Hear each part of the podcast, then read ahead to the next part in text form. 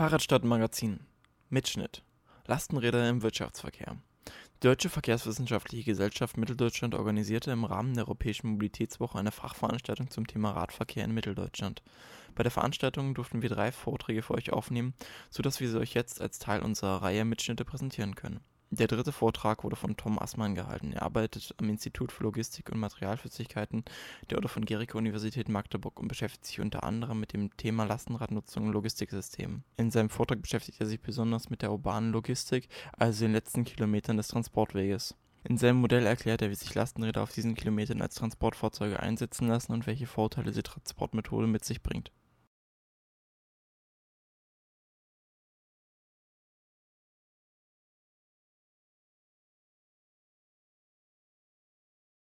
Erstmal vielen Dank, dass ich heute hier in das Thema Lastenräder als urbanes Transportmittel für den Supply Chain einführen darf. Das ist ein Thema, womit ich mich als wissenschaftlicher Mitarbeiter am Institut für Logistik und Materialflusstechnik der Universität Magdeburg befasse, in diversen Forschungsprojekten und auch als Teil meiner Promotion. Das, was wir irgendwie ist hier ein bisschen was am rechten Rand abgeschnitten, aber ich denke, das schaffen wir auch ohne dem letzten Ende. Das, was wir heute uns anschauen werden in dem Vortrag, ist, A, was sind erstmal Entwicklungstendenzen allgemein in der urbanen Logistik, also wo geht es hin in der Stadt, womit muss man rechnen, was passiert dort und das wird vielleicht auch in den nächsten Jahren passieren und was sind auch Anforderungen, die von Logistik und Stadt gestellt werden an künftige Entwicklungen. Dann gehen wir ein kurzes Stück darauf ein, was sind eigentlich Lastenfahrräder? Man hat ja jetzt schon viel gehört, da gibt es viele Zeitungsartikel, überall kommt mal ein Lastenfahrrad, der ADFC hat jetzt ein Lastenfahrrad. Was gibt es da alles? Was können die, was können die nicht? Das diskutieren wir kurz. Dann kommen wir auf die prinzipielle Veränderung des Supply Chains, also der Lieferkette, zu sprechen, die stattfinden muss, damit Lastenfahrräder in der Stadt eingesetzt werden können.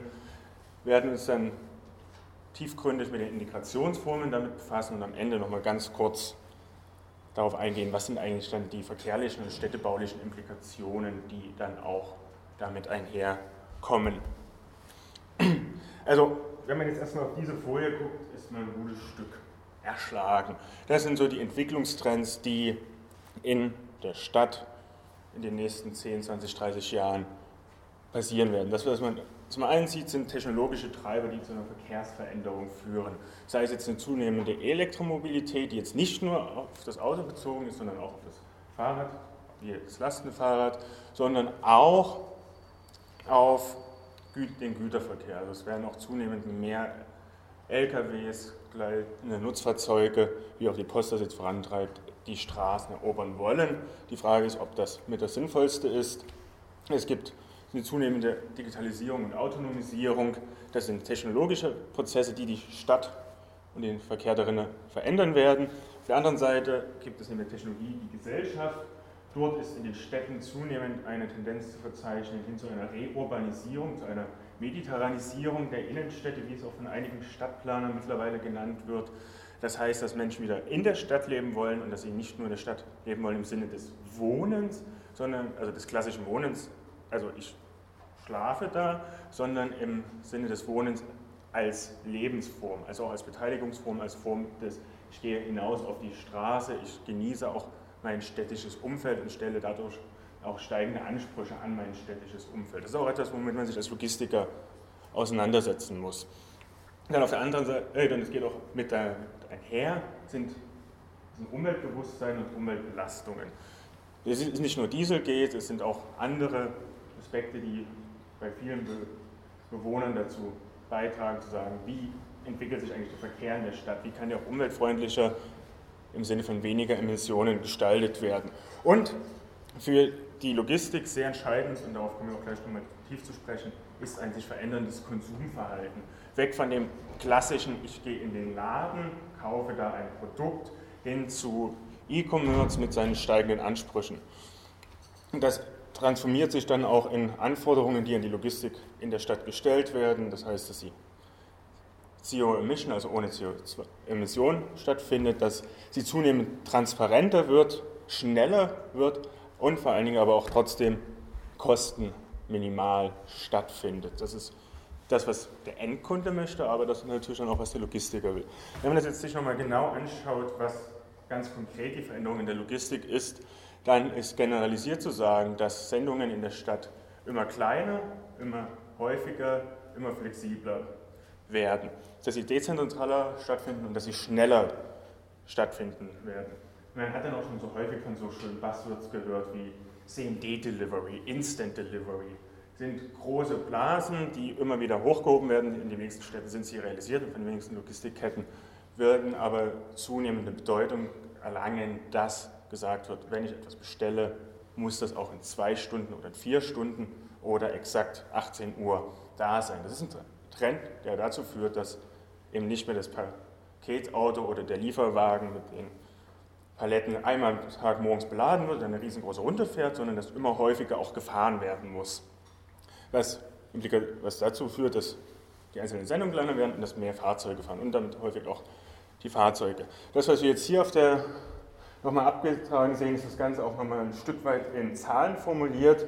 Das ist das Sendungsvolumen der CAP-Dienste. CAP ist Kurier Express Paketdienste, kurz gesagt DRL, UPS, DWD und GLS, ist in den letzten zehn, über zehn Jahren um mehr als eine Milliarde gestiegen, mit einem stetig anhaltenden Trend. Also man ist aktuell bei 3,16 Milliarden Paketen, die in Deutschland tagtäglich äh, insgesamt verschickt werden. Und das ist eine große Anforderung auch für Städte.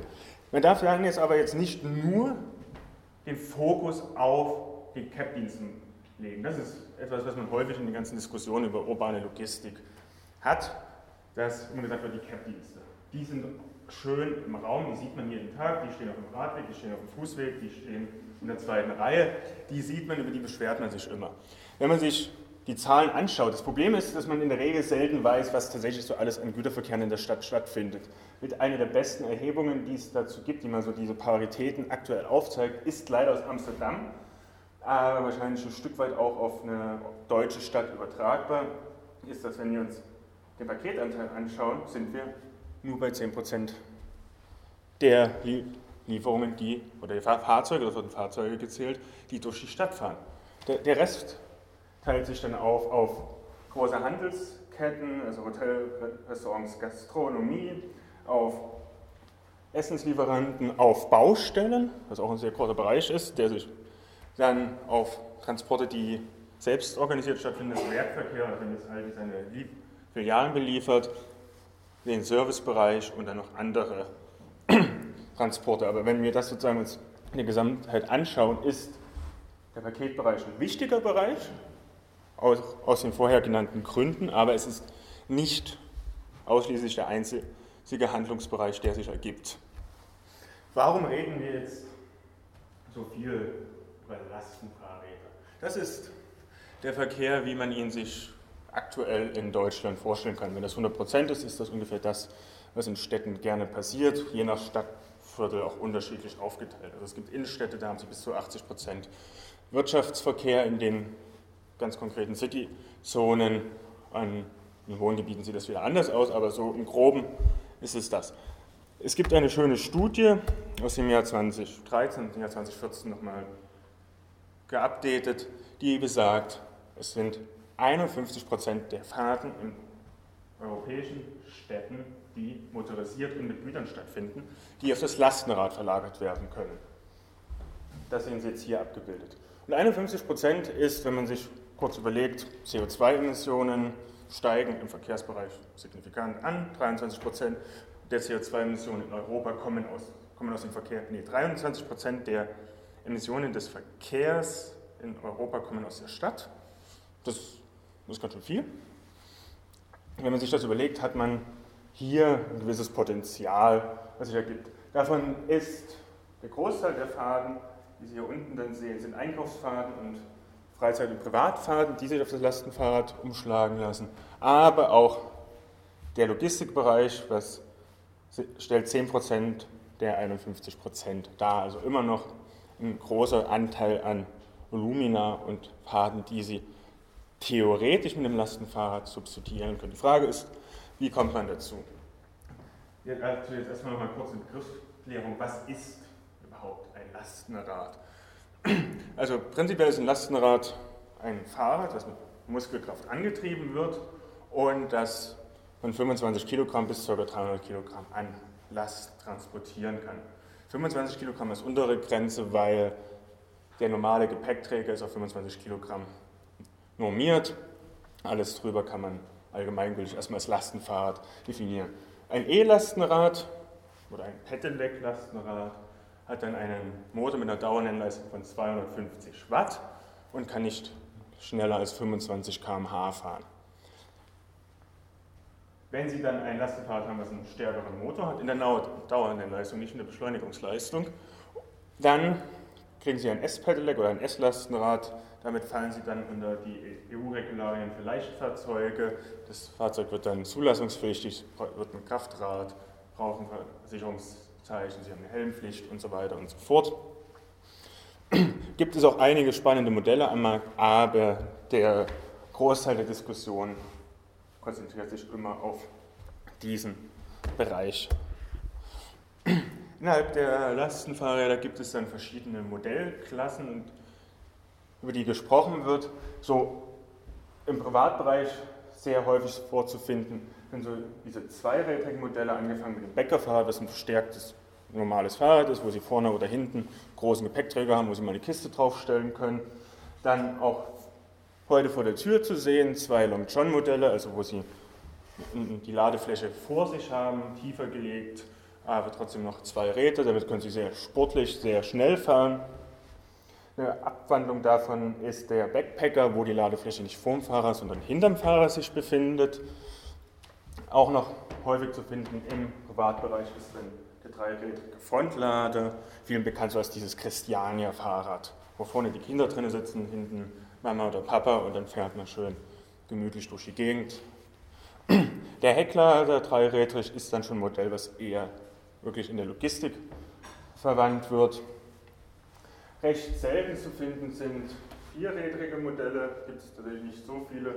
Und eine neuere Entwicklung, so seit zwei Jahren wird daran gearbeitet, sind tatsächlich auch Räder mit mehr als vier Rädern.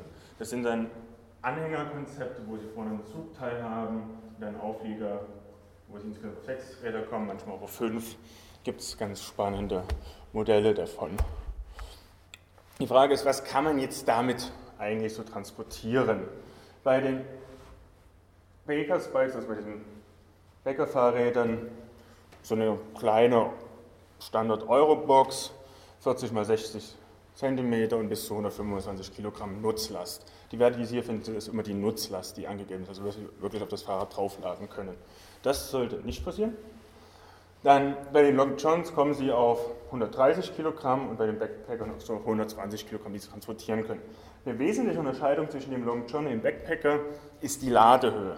Dadurch, dass Sie beim Backpacker die Ladung hinter dem Fahrer haben, können Sie da halt einfach höher laden, weil der Fahrer muss ja nicht mehr drüber gucken. Was ein Vorteil ist, weswegen diese Fahrzeuge häufiger an oder an einigen eingesetzt werden. Der Nachteil ist, dass Sie aber auch die Ladung nicht sehen, wenn Sie fahren.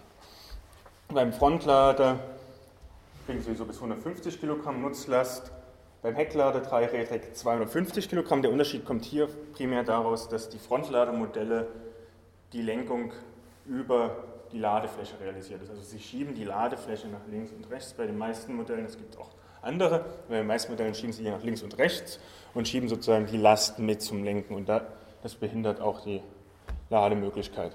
Bei den vierrädrigen und größer vierrädrigen Modellen kommen sie auf 300 Kilogramm Nutzlast. Man sieht auch das, und das ist auch das, was einen Praktiker bestätigen, dass tatsächlich die Räder mit des, die limitierenden Faktoren sind. Also dass umso mehr Räder Sie haben, umso mehr können Sie auf das Lastenfahrrad draufladen. Und zum Beispiel bei den dreirädrigen Modellen, wie zum Beispiel hier bei dem schönen Musketier, mittlerweile haben Sie es wohl technisch halbwegs im Griff, aber in den Anfangszeiten sind da die Speichen wöchentlich durchgeflogen bei den wirklich Logistikanwendern. Also da finden Entwicklungen statt, aber recht schwierig. Immer noch so CAP-Dienste sagen einem, es gibt bisher noch nicht das Lastenfahrrad für die Logistik. Noch eine andere Frage, warum man jetzt Lastenfahrräder in der Stadt einsetzen sollte. Es gibt eine schöne Fallstudie zu Paris, wo die Transportleistungen für das, wo die Transportleistungen auf dem Lastenfahrrad verglichen wurden 2001 und 2014 und man hat darüber ermittelt, dass es einen gesellschaftlichen, volkswirtschaftlichen Mehrwert gibt von 200, 2531 Euro durch den Einsatz von Lastenfahrrädern in Paris, der sich tagtäglich einstellt. Groß, der Großteil kommt aus der Vermeidung von Stau und aus der Vermeidung von Emissionen.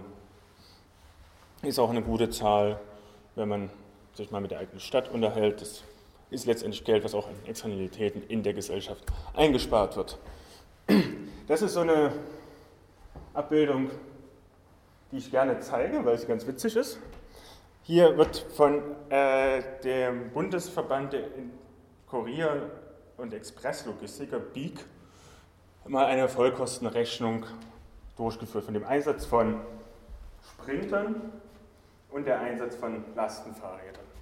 Und Sie sehen, dass die Lastenfahrräder sozusagen in allen Varianten günstiger sind. Das Spannende ist, das ist aus der Nachhaltigkeitsstudie von 2017 von dem Herrn Bogdanski, dass Sie in dieser Studie nirgends eine Berechnungsmethodik dahinter finden. Man könnte auch sagen, mittlerweile fangen einige Industrieverbände an, sich das Lastenfahrrad schön zu rechnen, um da auch einen gewissen Veränderungsprozess herbeizuführen, denn das Lastenfahrrad eignet sich nicht in allen Situationen tatsächlich und ist zu günstigeren Kosten. Gut, wo kann man es jetzt tatsächlich in der Stadt einsetzen, das Lastenfahrrad? Also was sind so die logistisch sinnvollen Bereiche? Sie haben zum einen den Bereich der innerstädtischen Transporte, da haben Sie so die Werkverkehre, also wenn innerhalb der Stadt von einer Betriebsanlage die andere transportiert wird. Dann die urbane Distributionslogistik, das ist der Bereich, wo gesagt wird, ich habe ein Unternehmen in der Stadt und ich beliefere meine Kunden. Fällt auch der Pizzalieferdienst da drunter. In dem Bereich haben Sie dann die Kurierdienste, die durchaus eben auch diese Lieferfaden mit übernehmen können. In der CAP-Logistik ist dann glasklar zu unterscheiden zwischen den Kurierdiensten und den Express- und Paketdiensten. Die Kurierdienste sind häufig in der Stadt selber tätig, während die Express- und Paketdienste ein- und auslaufende äh, Sendungen bedienen. Und dann haben Sie noch diesen Bereich der generellen Logistik, also alles, was sonst in diese Stadt hinein und herausführt, was dann häufig auch von Express- und Paketdiensten oder Kurierdiensten mit übernommen wird. Das sehen wir jetzt einmal in der Gesamtsituation hier so dargestellt.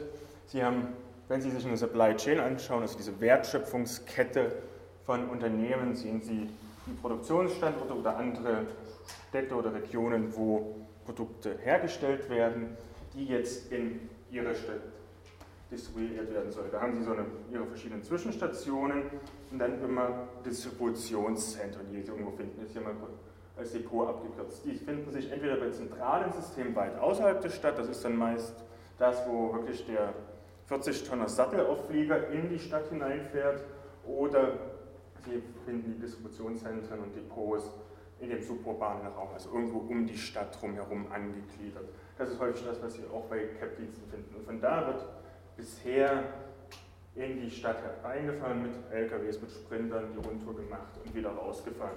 Betrieben wird das letztendlich von einem Logistikdienstleister, der den Gesamtprozess durchgängig gestaltet. Um jetzt Lastenfahrräder einzusetzen, muss man genau diese Struktur aufbrechen. Das heißt, dass sie zwar immer noch diese Depots außerhalb haben, also die Distributionszentren, die werden weiterhin da sein, aber sie werden dann in diesen Distributionszentren nicht mehr LKW bis direkt in die Stadt hineinfahren. Das ist nicht mehr das, was passieren wird, sondern es bedarf Umschlagsknoten, die in der Nähe von ihren Liefergebieten sich befinden. Dort fährt der LKW hin und von da wird dann auf das Lastenfahrrad umgeladen. Es können auch in Verbindung mit anderen Elektrofahrzeugen und Ähnlichem stattfinden. Und das, was jetzt das Interessante ist, ist, dass dafür verschiedene Betriebskonzepte möglich sind, auf die ich auch noch näher eingehen werde. Immer noch das Konzept, dass Sie den Logistikdienstleister haben, der den gesamten Prozess managt. Sie unter Umständen aber auch einen bisher bestehenden Kurierdienst, Innenstadtlogistiker hatten, der das Depot betreibt und dann die Transporte macht, um sozusagen die Fracht von dem Logistikdienstleister, von dem eigentlichen Versender übernimmt. Ganz selten gibt es auch Verfahren, wo, sie, wo die Depots eigenständig betrieben sind und sie dann nochmal separate Innenstadtlogistiker haben. Warum das Ganze? Also warum jetzt nochmal diese Detailerklärung? Weil die Frage der städtischen Umschlagsknoten eine sehr entscheidende ist für die Stadtplanung, die Logistikplanung. Und das auch ein Bereich ist, wo in der urbanen Logistikdiskussion noch eine sehr, sehr große Begriffsverwirrung herrscht. Da wird langläufig von Urban Distribution Centern, von City Logistic Centern, von Mikrodepots, von Umschlagspunkten, von allem gesprochen. Niemand weiß genau, was was ist. Das lässt sich eigentlich recht einfach charakterisieren. Das, was Sie hier sehen, ist der Lagerknoten, ist der Urban Distribution Center, das ist letztendlich ein Distributionscenter, der sich in der Stadt befindet. Das, was vorher außerhalb der Stadt war, das große Aldi-Lager, steht jetzt in der Stadt. Wird vom Handel betrieben. Dann haben Sie die Konsolidierungsknoten, das sind genau diese Knoten, die Sie in dieser Denke der alten City-Logistikwelt noch finden, da wo gesagt wurde, wir bündeln alle Waren von verschiedenen Güterflüssen, von verschiedenen Betreibern an einem Punkt und fahren dann mit einem Fahrzeug in die Stadt rein. Das sind Urban Consolidation Center oder Micro Consolidation Center. Und dann gibt es noch die Gruppe der reinen Umschlagsknoten. Die verfolgen keine Konsolidierung. Also darin werden keine Sachen von irgendwo zusammengebündelt, sondern er wird nur noch umgeschlagen. Da wird von einem Transportmittel auf das andere umgeschlagen. Was das jetzt im Detail alles ist, schauen wir uns hier an.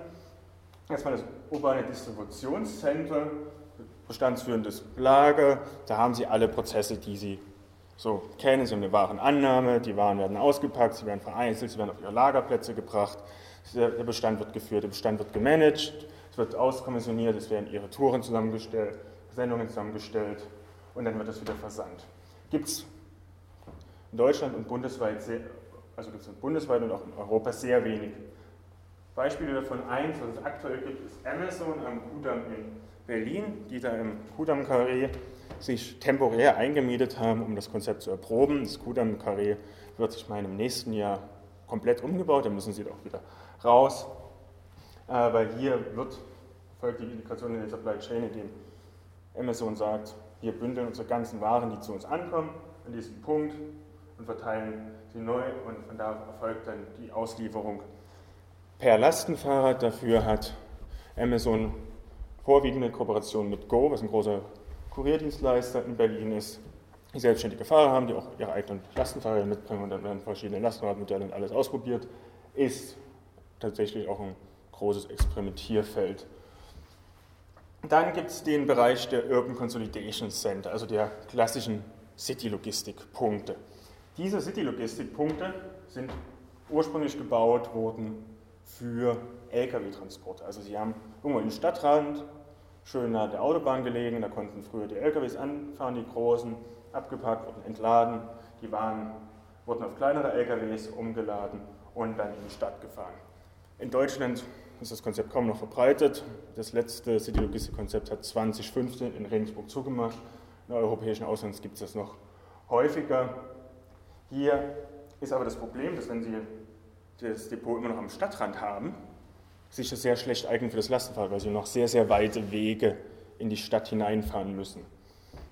Das hat dazu geführt, dass mit der Etablierung von Lastenfahrrädern neuer Term geprägt wurde. Das sind Micro-Consolidation Center die finden Sie jetzt deutlich näher an das eigentliche Liefergebiet herangerückt, positioniert. Da, diese, da sie jetzt sich deutlich näher auch in der Innenstadt befinden, also da, wo die Flächenkonkurrenz in der Stadt zunimmt, heißt es auch, dass sie deutlich kleiner sind, dass dort häufig auch kleinere Waren umgeladen werden. Bisher ist die Fokussierung in der Regel auf Pakete, aber dass sie dann von da aus eben Lastenfahrräder nutzen können, dass sie auch Elektrofahrzeuge nutzen können und dass sie auch den Fußverkehr nutzen können. Das, was das Interessante an diesen beiden Varianten ist, dass diese Varianten immer von einem eigenständigen Akteur betrieben werden. Das heißt, in Deutschland ist es zum Beispiel Velogista oder Velocarrier. In London, was auch mit so die Geburtsstunde des Micro-Consolidations-Konzept war, war es Office oder Kinuet Cargo, die es für Office Depot betrieben haben. Da wurde in der Nähe vom Tower of London das Depot errichtet und aus dem suburbanen Depot die Anlieferung gemacht, dann auf diese schönen Lastenfahrräder umgeschlagen. Hat gezeigt, das Beispiel, dass sie dadurch tatsächlich die CO2-Emissionen in der Stadt signifikant senken können, dass sie auch die absoluten gefahrenen Kilometer senken können, dass, sie, dass der Transportaufkommen, das ist auch ein entscheidender Aspekt, das Transportaufkommen innerhalb der Stadt hat zugenommen, weil die kleinen Fahrräder halt häufiger fahren als das eine große Fahrzeug, aber trotzdem mit positivem Effekt. In Deutschland gibt es ein sehr, sehr interessantes Beispiel dazu, das ist Velo Carrier in Stuttgart. Das, was Velo Carrier in Stuttgart da anbietet, ist, dass sie entweder einen Supply Chain haben, der bei Velo Carrier anliefert, dort wird es verladen und weiter in der Stadt mit Lastenfahrrad verteilt. Die andere Variante, die Velo Carrier betreibt, ist, dass sie ein Hub-and-Spoke-System aufgebaut haben. Also sie haben ein zentrales Depot und mehrere Depots drumherum angesiedelt und können damit auch mit Lastenfahrrädern eine flächendeckende Versorgung, also Lieferdienste innerhalb von Stuttgart anbieten, indem sie sozusagen an diesen Außenpunkten die Waren sammeln, dann zum Hauptdepot fahren, dort umschlagen die neue Relation, wieder zu einem anderen Punkt fahren, dann wieder fein verteilen. Ziemlich spannendes Konzept, was sich auch langsam und stetig weiterentwickelt. Die andere Variante ist, und das ist das, was zum Beispiel vom CAP-Dienst deutlich bevorzugt wird, den Prozess komplett unter der eigenen Kontrolle zu behalten. Das hat erstmal einen Hintergrund in der Prozessstabilität, in der Servicequalität, die Sie gewährleisten können und auch darin, dass die CAP-Dienste natürlich sagen, wir wollen unsere Marke beim Endkunden auch da haben. Dafür sind singuläre Umschlagsknoten denkbar. Das heißt, dass Sie einen Knoten haben, der irgendwo in der Nähe des Liefergebiets sich befindet, wo Sie direkt umschlagen können. Das ist auch genau das, was so gängigerweise als Mikrodepot bezeichnet wird. Realisierungsmöglichkeiten sind hier, dass Sie eine stationäre Einrichtung haben. Also Sie nehmen zum Beispiel hier im City Carré eine leere Ladenfläche, die gut gelegen ist, laden, ein, laden rein und raus. Sie können semistationäre nehmen, wie das Beispiel von UPS in Hamburg, was wir uns gleich nochmal anschauen, oder tatsächlich auch mobile arbeiten. Das heißt, dass Sie nur ankommen, schnell umladen und dann weiterfahren. Eine gewisse Abwandlung davon ist ein kooperativer Umschlagsknoten. Kooperativer Umschlagsknoten ist kein konsolidierender Umschlagsknoten. Konsolidieren heißt, wir packen wirklich die Waren zusammen und es fährt dann mit einem Fahrzeug weiter. Das ist hier damit nicht gemeint, sondern das, was hier gemeint ist, ist, dass Sie zwar einen Knoten haben, über den die Güterströme von zwei oder mehr Unternehmen fließen, die aber trotzdem weiterhin getrennt bleiben. Also dass Sie nur die Funktion des Umschlags an einem Punkt bündeln und trotzdem am Ende wieder zwei Fahrten haben. Wird auch langläufig damit begründet, dass Sie zwar diese Flächenknappheit haben, also das Finden geeigneter Immobilien in Städten unglaublich schwierig ist, aber die Unternehmen ihren Servicecharakter weiterhin haben, also ich als UPS oder DPD will zum Kunden und mein Fahrzeug ist sowieso immer voll. Deswegen brauchen wir auch nicht konsolidieren. Das sind die Aussagen dazu. Das ist eine Abhandlung, lässt sich prinzipiell auch mobil, semistationär und stationär ausführen, obwohl hier eine stationäre Variante die wahrscheinlichere ist. Eine Realisierung, aber kooperative Umschlagsknoten sind einfach noch nicht in Deutschland realisiert. Somit das bekannteste Beispiel von diesen singulären Umschlagsknoten ist das Wechselbrückenkonzept von UPS in Hamburg. Sie sehen hier die Wechselbrücke, die wird morgens am suburbanen Depot des Unternehmens beladen. Insgesamt sind es vier in Hamburg. Die werden dann in die Innenstadt gefahren, hier diese, diese Stellen, dort, dort abgestellt. Von dort erfolgt dann die Feinverteilung per Lastenfahrrad oder per Sackhaare tatsächlich auch, in einem Radius von maximal einem Kilometer. UPS ist mit dem Konzept nicht vollends zufrieden, aber ziemlich zufrieden. Das sagt sich auch daran, dass sie es in mittlerweile recht vielen anderen deutschen Städten ausgerollt haben. Auch in Dublin ist das mittlerweile zu finden und das zeigt, dass es sich zumindest in diesen dichten, urbanen oder dichten, es ist kein urbanes Gebiet, es ist ein innerstädtisches Citygebiet, tatsächlich eignet, Lastenfahrräder damit einzusetzen. Anderes schönes Beispiel, wovon ich aus logistischer Sicht nicht so überzeugt bin, aber was DHL sehr stark testet, ist ein mobiles Umschlagskonzept. Sie haben hier einen Sprinter, der mit Wechselcontainern beladen zu einem Punkt in der Stadt fahren kann. dann haben Sie hier ein Lastenfahrrad, das ist jetzt ein bisschen schwer zu erkennen, das ist ein Armadillo, ein vierrädriges Fahrrad. Und dort können dann zwei Personen, wenn es beladen ist, den Container auf das Lastenfahrrad rollen, fahren ihre Fahrt, entladen das, können dann wieder zurückfahren, neues nehmen oder das war die einzige Fahrt. Ist auch eine sehr spannende Entwicklung. Gibt es auch, wenn Sie das im Internet googeln, DRL Utrecht, Frankfurt finden Sie auch gute Erklärungsvideos dazu. Ist aktuell in Frankfurt am Main und in Utrecht in der, im Großversuch. Das sind so die klassischen Varianten. Es gibt neben dem System des einstufigen Umschlags auch noch zweistufige Systeme.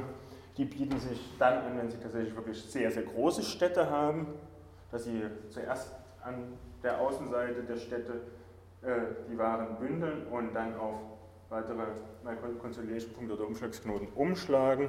Oder das bietet sich auch an, wenn Sie schon bestehende Consolidation Center haben, ist aber weniger verbreitet und selten zu finden.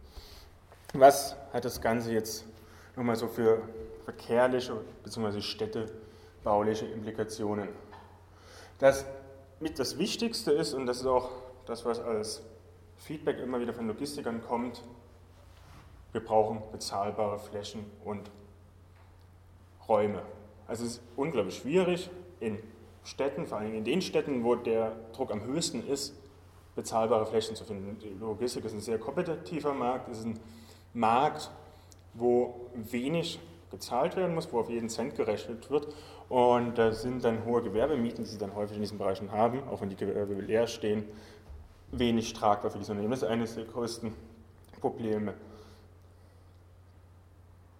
Es ist aus einer wissenschaftlichen Sicht bisher da, was jetzt die Stadt angeht, also eine Kommune, die sagt, wir hätten gerne Logistik auf das Lastenfahrrad oder vielleicht auch Leichtfahrzeuge verladen, ist es für die Stadt und die Kommune. Wenn sie jetzt sagt, wir wollen Flächengewerbe frei halten, ist ja unklar, was überhaupt geeignete Konzepte sind. Also Sie haben die Logistiker, die Ihnen sagen, ja, wir brauchen das so und so und so. Das ist aber das betriebswirtschaftlich Sinnvollste für den Logistiker. Das heißt allerdings nicht, dass es für die Stadt, für die Gemeingesellschaft das Sinnvollste ist.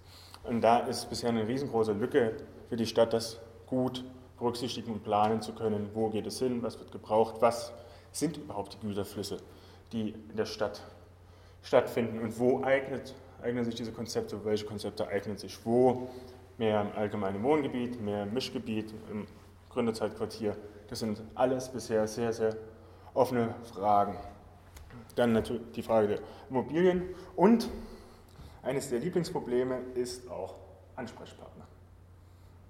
Wenn man sich in der Branche umhört und Logistiker sagen, wir würden gerne irgendwo so etwas einführen, sind sie in der Regel erschlagen davon, wer jetzt ihr Ansprechpartner ist und wer nicht und wer alles dann da immer dazugehört. Und da ist teilweise dann auch die Frage, wie kann man auch solche Prozesse verbessern. Das war mein Vortrag. Ich Danke Ihnen und freue mich auch auf Ihre Fragen.